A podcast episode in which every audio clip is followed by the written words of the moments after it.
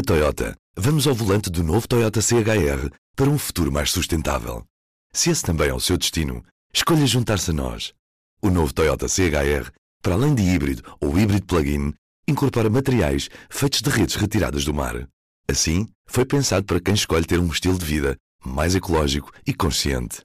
Cada escolha conta e escolher o novo Toyota CHR é ir mais além pelo planeta azul. Saiba mais em toyota.pt. Vamos começar. Este é o Poder Público, a semana em debate pela secção de política do público. Helena Pereira. Sónia Sapage. São José Almeida. Eu sou Ana Sá Lopes, este é o Poder Público. Estamos a gravar quinta-feira, dia 26 de novembro. O Orçamento de Estado já foi aprovado com a abstenção do PCP, mas a grande bomba foi a aprovação de uma proposta do Bloco de Esquerda aprovação por todos os partidos pela maioria parlamentar, que trava a transferência de dinheiro para o novo banco enquanto não houver uma auditoria. Helena Pereira, ficaste surpreendida com esta coligação negativa que se formou e o que é que se segue agora? Costa disse que se não tiver cão, caça com gato. Quem é o gato ou quem são os gatos dos próximos tempos? São várias perguntas. Uh, primeiro, se fiquei surpreendida, que eu já não fico muito surpreendida com o Rio, por qualquer. Uh, já percebemos que o PSD, eh, pronto, comporta-se de maneiras muito diversas, mas vamos lá. Sobre o, o novo banco, o, o Rio, um, o PSD votou a favor da comissão de inquérito que o Bloco tinha proposto sobre o novo banco, julgo que foi em setembro. Portanto, nesta questão do novo, novo banco, o PSD e o Bloco de Esquerda uh, é, é, facto que andam muito próximos, uh, fizeram caminhos diferentes, mas têm aparecido muito próximos no novo banco. Uh, sobre o que é que vai acontecer agora, o governo dá a entender que agora vai se preparar para, um, para não sei, para uma batalha jurídica, como dizia, já não sei se Costa, se João Leão, porque. Foi o ministro, uh, acho eu. Sim, porque diz que pode ser ilegal um orçamento uh, que não. Uh, a lei de enquadramento orçamental prevê que os orçamentos tenham lá a verba destinada e, portanto, mas esse esse problema vai se colocar também a quem promulgar o orçamento, não é? Portanto, eu não sei se quem promulgar, tiver a promulgar o orçamento, que é o Presidente, se vai achar que aquilo cumpre todas as regras ou não. Portanto, há aqui várias entidades que ainda podem vir. Ainda podem vir a, a ter um papel neste processo. Um, depois, a, a história do cão e do gato, eu fui ouvir duas vezes para ter bem a certeza de que é que Costa se referia porque ele, ele, diz que, ele diz que foi lamentável eh, a posição do PSD, foi lamentável também a posição do Bloco eh, que desertou neste orçamento, uh, mas curiosamente ele diz várias vezes que um, a luta continua, que ele estará cá e as pessoas estão à espera que ele, que ele continua a dar uh, o peito às balas e que não se vai embora porque há uma crise económica para resolver, para além de uma pandemia, para além de uma crise sanitária. Uh, e, portanto, e que, e que, quanto mais coligações negativas houver, mais determinação ele terá. Portanto, ele deixa muito claro que não é como no passado, quando houve uma coligação negativa para fazer a contagem total do tempo de serviço dos professores, que Centeno se quis demitir, ele próprio ameaçou demitir-se, e portanto nós estávamos habituados a que este governo, perante as coligações negativas, a primeira coisa que, que falasse era uma ameaça de demissão. Não. António Costa foi muito claro a dizer que vai por ele, ele faz para tudo o que for possível para uh, continuar a legislatura e não deixar, no fundo, que se caia uh, aqui num buraco. Uh, agora, e, e, é aí que ele diz que se não tiver cão, caça com gato. Agora, um, é assim, ele neste orçamento. ele não, ele não, ele não fabrica gatos, certo? Desculpa, ele, ele não fabrica gatos. Vai caçar os gatos aonde? Exatamente, é isso, é isso. Neste orçamento, o gato foi o PCP. Só foi um, que foi o que permitiu avançar. Ah, foi também o PAN que ajudou. Diz São José. São o PAN ajudou. E o PAN também ajudou. Como ele é muito imaginativo, uh, eu diria que uh, lembrei-me da primeira vez que nós na primeira vez que começámos a ouvir falar seriamente dos perigos das coligações negativas, ou, ou pelo menos a primeira vez que eu percebi isso, uh, foi uh, com Sócrates, quando Sócrates perde a maioria absoluta e depois teve aquele embate no primeiro Orçamento de Estado que quer aprovar em 2009 e percebe que não tem maioria absoluta e que de repente a oposição consegue aprovar coisas contra ele e aquilo foi, esse ano foi, foi difícil. E quando chegamos ao, ao, ao, debate do Estado da Nação, em 2010, Paulo Portas, que na altura era líder do CDS, virou-se para, para José Sócrates e disse, olha, o senhor não tem hipótese nenhuma, porque isto não vai conseguir governar, há imensas coligações negativas, vou-lhe dar, não disse assim, mas uh, sugeriu que ele então saísse de cena e houvesse um novo governo, sem haver eleições, porque agora também não pode haver eleições, não é? Haveria um novo governo, um novo primeiro-ministro do PS que não fosse José Sócrates, e ele, CDS, estaria disposto para ajudar e o PSD também. Quando Costa diz que não caça com, com cão, caça com gato, uh, quer dizer, há aqui algo que ele está a ver, outra geometria. Já tivemos a geometria PC-Bloco, agora temos a geometria só com o PC e um partido mais pequeno. O que é que nos falta ver? Eu acho que temos de estar com a cabeça aberta para tudo, não é? Estás com a cabeça aberta para o Bloco Central? Não, acho que é impossível, mas estou a fazer um exercício de tentar encontrar algum. Eu acho difícil, mas estou a tentar encontrar alguma racionalidade nisto, porque eu não estou a ver muitos mais gatos, não é? Ana, eu, eu por acaso, agora que tu estás a falar nisso, eh, eu acho que tens razão numa coisa, que é temos mesmo de ter a cabeça aberta para tudo. E o que nos mostra uma das votações de hoje, uma relacionada com o novo banco, é mais importante, é que de facto o PS, ou o Primeiro-Ministro, ou alguém por ele, olha para todos. Não é só para o PAN, não é só para o PCP. Repara, nós tivemos três deputados do, do PSD, três deputados da Madeira, que numa primeira votação, hoje, portanto, numa votação que já vinha repetida de ontem, mas que na votação de hoje, primeiro votam ao lado do governo. E depois Exatamente. recebem o telefonema e votam ao lado do, do PSD, porque no caso os deputados eram do PSD. Mas olha, deixa-me só lembrar. Dar isto mostra, deixa-me só acabar isto, que é, isto mostra que de facto ele é, é cães, é gatos, é papagaio, é, o, é, o que, é o que aparecer, vale é tudo.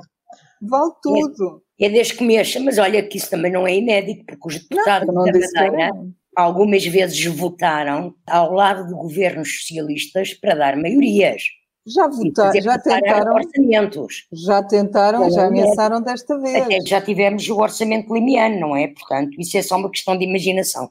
É verdade que é, mas na altura o orçamento limiano também foi considerado que o tal dito cujo pântano que levou depois o Guterres à admissão. O que eu também queria perguntar à Sónia é se, apesar desta determinação enorme afirmada por António Costa e dos gatos, e que vai descobrir gatos, não sei bem em que, em que escadas, mas que se depois do dia de hoje a queda do governo ficou mais próxima ou realmente uh, ele é capaz de milagres, como tu próprio dizias. Ele olha, olha eu, eu para, para, citar o próprio António Costa, que citou Churchill um dia destes, eu já não sei se isto é o fim do princípio do governo ou se é o princípio do fim, porque já, já eu acho que já nem estamos naquela fase em que é o primeiro-ministro a ameaçar com uma crise política. A crise política já é uma realidade que pode aparecer por aí uh, no, no próximo orçamento ou muito antes disso, não é? Um, é uma possibilidade real. Agora, o que se nota é que ele já está a sacudir, já, já está a ensaiar um bocadinho o, o discurso de sacudir a água do capote e de atirar a responsabilidade para os outros partidos. Ele é muito crítico do PSD e do Bloco por isso mesmo, porque acha que isto, isto vai ser terrível para o país e, aliás, uh, ele, ele, ele, regressa a um. E há pouco na reunião nós estávamos a falar disto, numa reunião que tivemos. Ele regressa a um discurso que já tínhamos abandonado, que é o discurso do rigor, das contas, das, das contas certas não tanto, mas do, dos mercados, a preocupação com a dívida, a credibilidade internacional, onde é que nós já ouvimos isto e hoje o discurso dele foi muito, muito marcado uh, por esta espada de Damocles que supostamente temos em cima da nossa cabeça. Isto é de facto um problema real, isto não é uma coisa fácil de resolver. Há contratos que o Estado tem e que hum, eu não sei como é, eu não sei se ele vai resolver isto com um cão ou com um gato, não é? Não me parece assim tão simples. Uma coisa é negociar o orçamento, outra coisa é, é não cumprir um contrato. Eu acho que aqui uh, o único cão ou gato que ele tem é, é, é, é ir para o tribunal e resolver esta situação de outra forma. Ele tem outra possibilidade, que é fazer pressão política sobre o Tribunal de Contas para que a auditoria esteja pronta antes de maio, porque esta tranche, supostamente, o novo banco pediria esta tranche em maio, acho eu. Mas isso também não lhe ficará muito bem, não é? Pressionar o, o Tribunal de Contas para fazer uma auditoria em, em seis meses sobre um assunto que é altamente altamente sensível e, e, claro. e, vamos, eu acho que vamos ouvir falar muito disto nos e depois o que dirá a auditoria e depois há montes de perguntas que se colocam. São José, o Ministro das Finanças admitiu mesmo o recurso ao Tribunal Constitucional, como já falámos. Até que ponto este chumbo da transferência pode ter impacto ao nível da credibilidade financeira do país, como aliás a Sónia já falou? Recorrer ao Tribunal Constitucional pode sempre, não é? Mas uh, uh, o próprio Presidente da República pode fazer isso, como dizia a Helena há pouco, uh, ser ele mesmo a recorrer ao Tribunal, preventivamente ao Tribunal Constitucional, para ajuizar da, daquela, daquela norma daquela proibição, porque de facto há compromissos. E não é só a questão do contrato com a Lone Star, que pode ser dirimido se Portugal não cumprir, eh, pode ir parar nos tribunais internacionais da Organização Internacional do Comércio e das, dos tribunais internacionais do comércio, e Portugal pode ser altamente penalizado e ter que indemnizar a Lone Star até em mais do que o valor da, da, da de expectável transferência, não sei, mas hum, pode ser um processo longo e, penoso. Mas também há aqui uma dimensão que é o contrato do, da, da, da Lone Star, uh, com a Lone Star foi feito, o contrato no banco foi feito uh, dentro de um programa uh, da União Europeia que foi criado, que a criação dos fundos de resolução nos vários países europeus, precisamente para dar estabilidade e estruturar os sistemas financeiros e bancários, uh, as estruturas bancárias e estabilizar também os sistemas financeiros um, e as políticas orçamentais, precisamente uh, com regras iguais para todos os países. Portanto, eu não sei qual é a possibilidade, ou se há alguma possibilidade, parece-me difícil que Portugal agora tenha um orçamento que fuja às regras da União Europeia precisamente para aquele setor.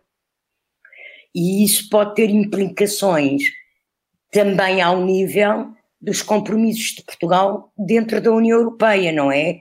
Uh, não sei, até estou completamente a especular, mas que tipo de penalizações poderá haver também no plano da União Europeia, não é só dos tribunais internacionais que gerem os negócios internacionais uh, e as relações entre os Estados e as multinacionais e as empresas, uh, mas dentro das próprias regras comunitárias. Tu achas que isso seria um argumento para o Presidente da República vetar o orçamento, por exemplo?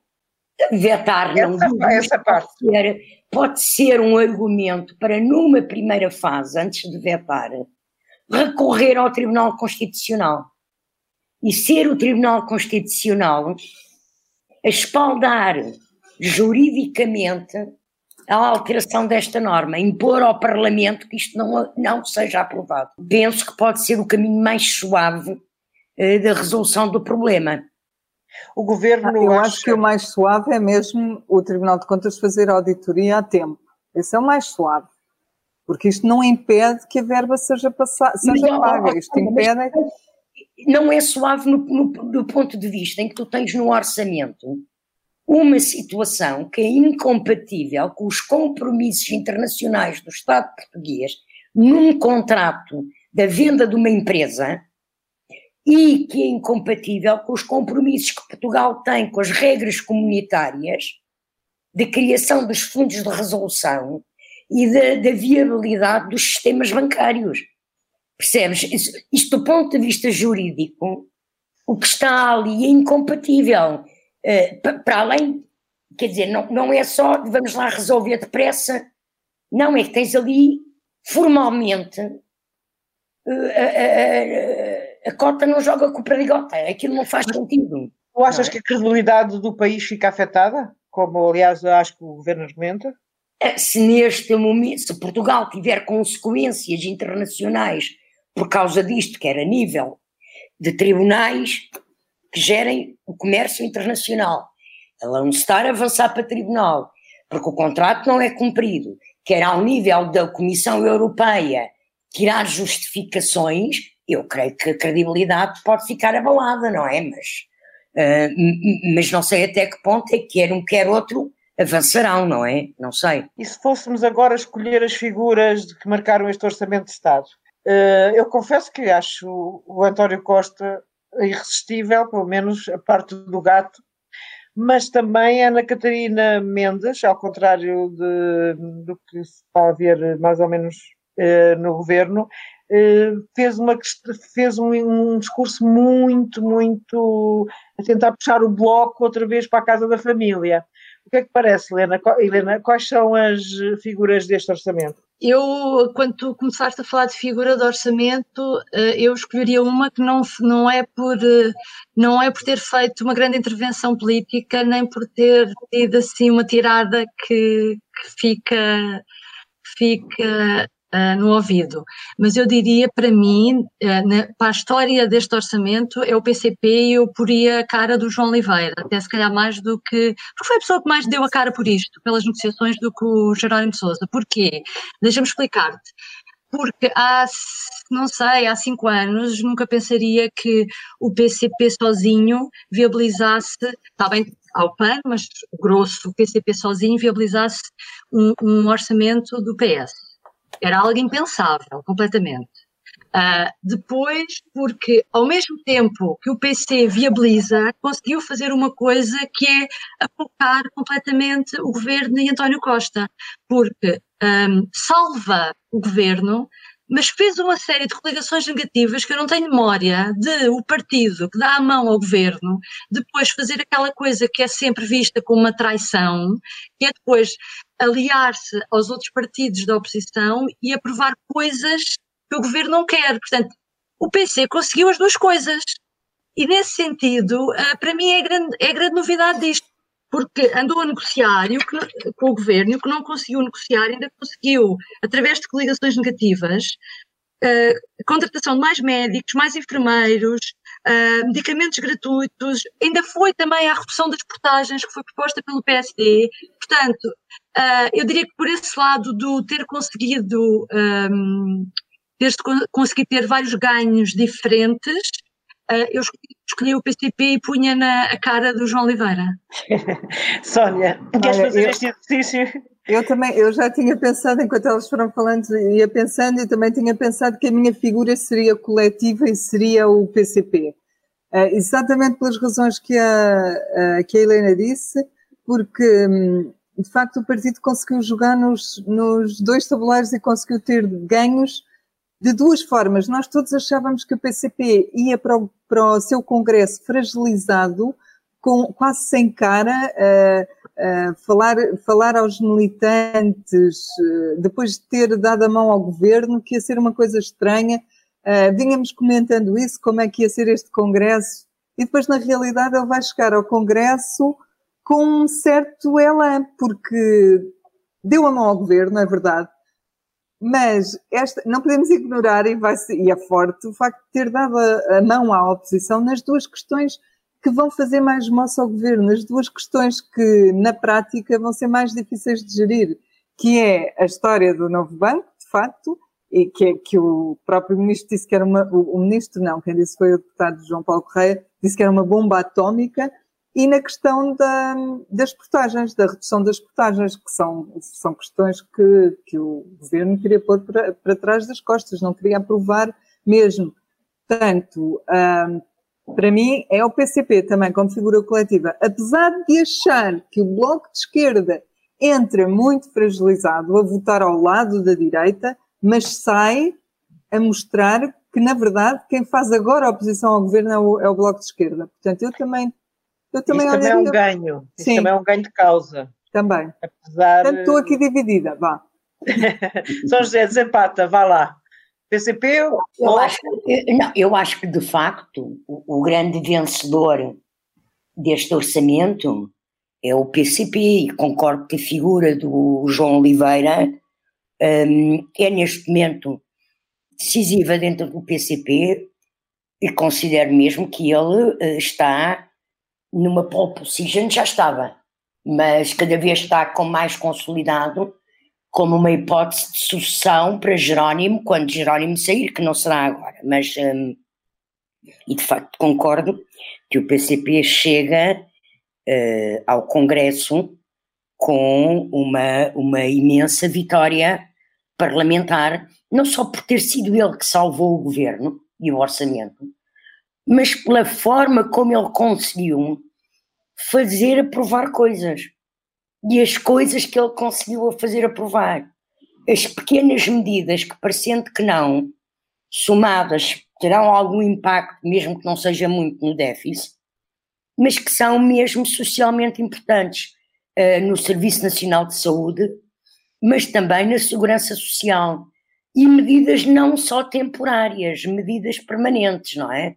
Ele conseguiu, inclusive, fazer o governo, a, Ana, a ministra Ana Mendes Godinho, este fim de semana, fazer uma declaração à Lusa a dizer que afinal o salário mínimo subia mais, porque era uma das coisas que eles exigiam, e que isso tinha implicações no, no, nos salários também mais para a função pública.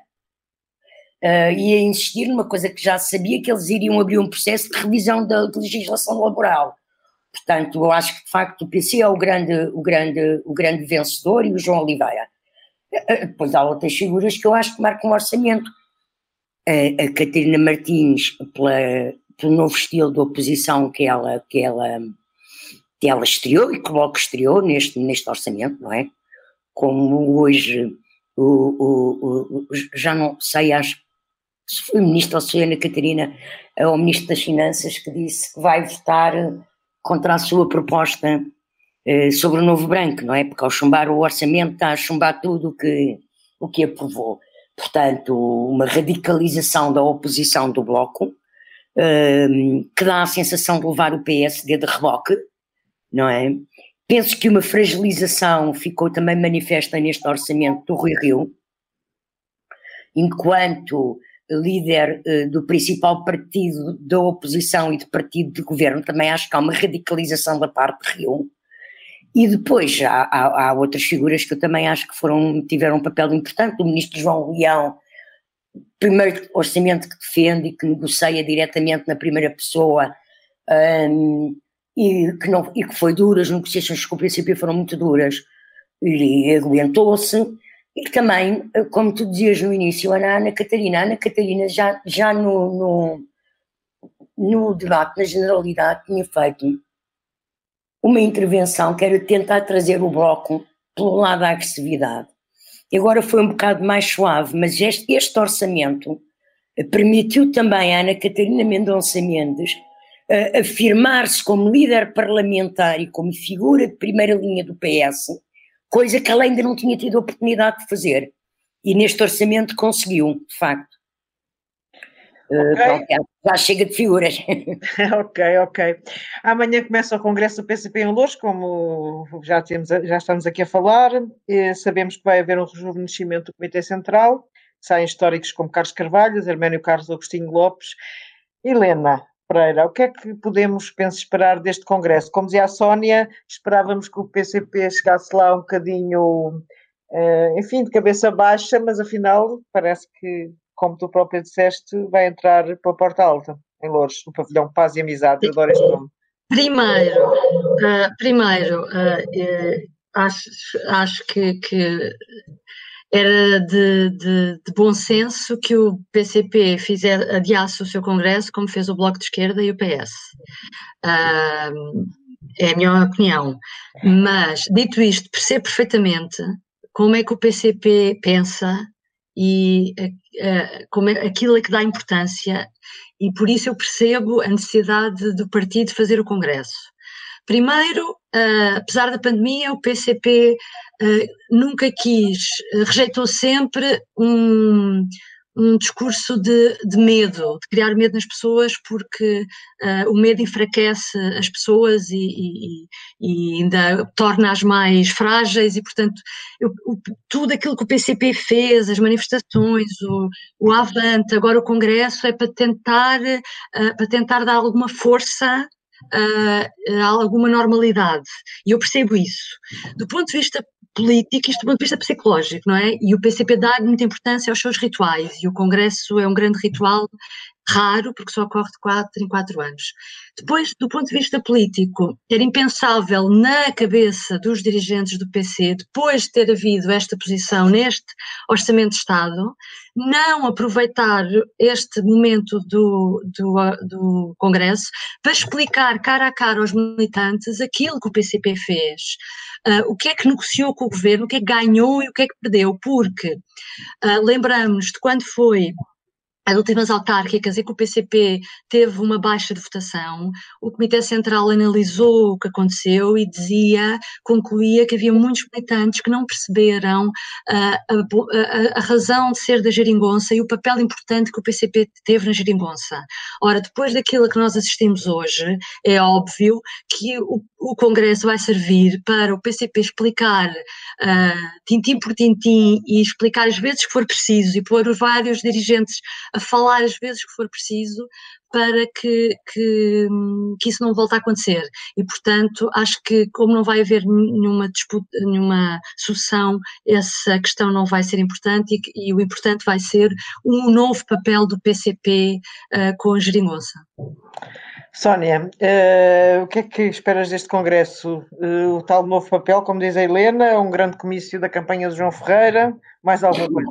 Os congressos do PCP não são congressos exatamente iguais aos outros, são, têm uma dinâmica própria e, portanto, também não podemos esperar as mesmas coisas. O, o, o que eu acho que o partido tem pela frente é o desafio de preparar os próximos quatro anos. É uma coisa, eh, estes congressos só se realizam de quatro em quatro anos, portanto é importante para eles este momento e eu acho que era por isso que eles também uh, não o queriam adiar. Tem eleições presidenciais, tem eleições autárquicas e tem eleições legislativas na, no decorrer dos próximos quatro anos. Uh, portanto, tem ali muitos temas em que, em que precisam de ouvir os militantes, em que precisam de partir pedra, etc. Uh, ah, vão fazê-lo com o mesmo líder, é o que se sabe, não vai haver alteração de líder, vão fazê-lo com o Comitê Central renovado, porque o que nós vimos é que ele vai ser emagrecido, vai ter gente mais nova, portanto vai, vai ter ideias, eh, não digo novas, não digo diferentes, mas pelo menos refrescadas, um, e tem ali estes assuntos concretos para resolver. Uh, sobre o grande comício do, do João Ferreira, uh, o partido que organizou a festa do Avante, o partido que organiza este congresso, também é um partido capaz de organizar um grande comício, de certeza, não tenho dúvida disso. Uh, agora, ele anda a fazer, ele anda em campanha já há muitos dias, ele anda por todo o país em contactos mais reservados, uh, não tem feito grandes comícios. Uh, mas eu lembro-me, eu lembro que o PCP, ao longo deste tempo todo da pandemia, nunca deixou de fazer encontros com os militantes. Nunca. Todos os fins de semana, ou Jerónimo de Souza ou alguém do partido anda pelo país em contacto com os comunistas e com quem quiser ir aos, às sessões públicas, como eles as chamam. Portanto, é um trabalho de formiguinha que eles vêm fazendo e nunca abandonaram. Portanto, eu também não creio que o vão abandonar durante uma campanha. Seguramente não o vão abandonar durante uma campanha. Podem até intensificá-lo. Portanto, eu, eu não diria que não haver um grande comício do, do João Ferreira. Eu acho que provavelmente haverá um comício grande. São José Almeida, tu já escreveste que não deveremos assistir à sucessão do Jerónimo, mas achas que até que ponto este Congresso poderá dar pistas para uma futura sucessão? O, o Congresso elege o Comitê Central, não é? E Exato. o Comitê Central vai ser renovado, vai ser mais pequeno, uh, para ser mais operacional, provavelmente vai ter mais mulheres um, e, e, gerações mais novas. Uh, o que também é normal, é da lei da vida, isso acontece em todos os congressos do PCP. Uh, eh, desta vez saem históricos que são conhecidos, noutros congressos saíram outros históricos que também eram conhecidos. Um, o que é que eu acho, uh, que pistas é que pode vir ou não do congresso para o futuro? Penso que haverá um reafirmar da defesa de interesses e, nesse sentido, a festa do que foi ganho no orçamento terá, terá importância, não é? Para reafirmar princípios de defesa dos mais desfavorecidos, que eles de facto conseguiram neste orçamento aumentar uh, esse tipo de prestações e de dotações E penso que eh, podemos assistir a duas coisas. Primeiro, que é olhar bem para a reunião da noite de sábado, do fim da tarde de sábado, em que o novo Comitê Central elege os organismos executivos. A tradição no PCP é de quem sucede aos líderes, os líderes que sucedem, que são eleitos secretários-gerais, normalmente têm assento, ou têm tido até hoje assento, previamente, em dois órgãos em simultâneo, na Comissão Política e no Secretariado. Atualmente, dos candidatos a líderes conhecidos, apenas o João Oliveira tem assento na Comissão Política e, por inerência, por ser líder parlamentar. Uh, nem Bernardino Soares, nem João Ferreira, de que se fala, são apenas no Comitê Central. Mas há outras pessoas que acumulam os dois órgãos, não é? E nós não sabemos quem vai ser de facto. O PCP pode fazer uma solução completamente interna para suceder a Jerónimo. Mas, portanto, um dos sinais que eu acho que, que temos que estar atentos é quem é que vai surgir, quem vão ser os novos organismos executivos. A, sobretudo a comissão, digo, a Comissão Política e o Secretariado. A Comissão Política que toma as posições públicas, políticas para fora, e o Secretariado que toma conta do, do partido do ponto de vista orgânico da organização. Depois, há um outro sinal que nós vamos ter que estar atentos, que é o seguinte: o secretário-geral do PCP não tem que ser eleito em Congresso, nunca foi. Agora, quase todos os partidos até já têm eleição direta pelos militantes, à exceção do CDS, eh, dos seus líderes. O líder do PCP nunca foi eleito em Congresso. Era sempre eleito durante o tempo de Congresso, mas pelo Comitê Central, que é eleito pelo Congresso, assim como Sim, os organismos executivos. Portanto, pode acontecer que o líder do PCP, Jerónimo de Souza, não uh, prefaça, não, não, não se mantenha em funções durante os próximos quatro anos. Que passada a pandemia, passada as próximas legislativas, ou a propósito das próximas legislativas, o PCP faça essa transição de líder antes do Congresso com o, o ritmo periódico de quatro anos que tem. Portanto, Jerónimo já abriu, já abriu a porta para essa solução que agora estás aí a, a, afirmar, quando disse numa entrevista a nós, público e à Renascença, que admitia ficar mais um bocadinho. Que de facto o, o, o líder do PCP, desde há décadas, desde pelo menos 1960, 64, quando Cunhal foi, quando foi reeleito um secretário-geral a seguir a Bento Gonçalves, e Cunhal é eleito secretário-geral, nos anos 60, creio que em 64, é sempre o Comitê Central que o faz. Não é. Ou seja, até pode ser no momento de um congresso, mas esse poder é do Comitê Central, não é do Congresso, não é dos delegados ao Congresso. Uh, é dos membros do Comitê Central e, portanto, isso podemos. Eu, pronto, eu olhava para um timing nas próximas legislativas, talvez antes para aproveitar a campanha eleitoral e reafirmar um novo líder, eh, talvez depois para aproveitar a popularidade do Jerónimo e, e, capitalizar eleitoralmente com isso, não sei. Isso é uma decisão que caberá ao Comitê Central do PCP, nessa altura em que decidirem fazê-lo, eh, tomar. Mas eu penso que a estarmos, temos que estar muito atentos aos, aos, aos órgãos que, executivos do Comitê Central que são eleitos eh, pelo Comitê Central, que será no sábado a partir das 5 da tarde, um, e penso uh, que uh, o próximo líder do PCP estará nesses órgãos. Pelo menos é essa a tradição do PCP. Se eles fossem eleger uma pessoa para secretário-geral sem assento nos órgãos, seria uma revolução no que são os procedimentos internos e orgânicos uh, do PCP e do centralismo democrático que o PCP respeita. Muito obrigada e voltamos para a semana, na próxima quinta-feira. Adeus. Tá, adeus. O público fica no ouvido. Na Toyota, vamos ao volante do novo Toyota CHR para um futuro mais sustentável. Se esse também é o seu destino, escolha juntar-se a nós. O novo Toyota CHR, para além de híbrido ou híbrido plug-in, incorpora materiais feitos de redes retiradas do mar. Assim, foi pensado para quem escolhe ter um estilo de vida mais ecológico e consciente. Cada escolha conta e escolher o novo Toyota CHR é ir mais além pelo planeta azul. Saiba mais em toyota.pt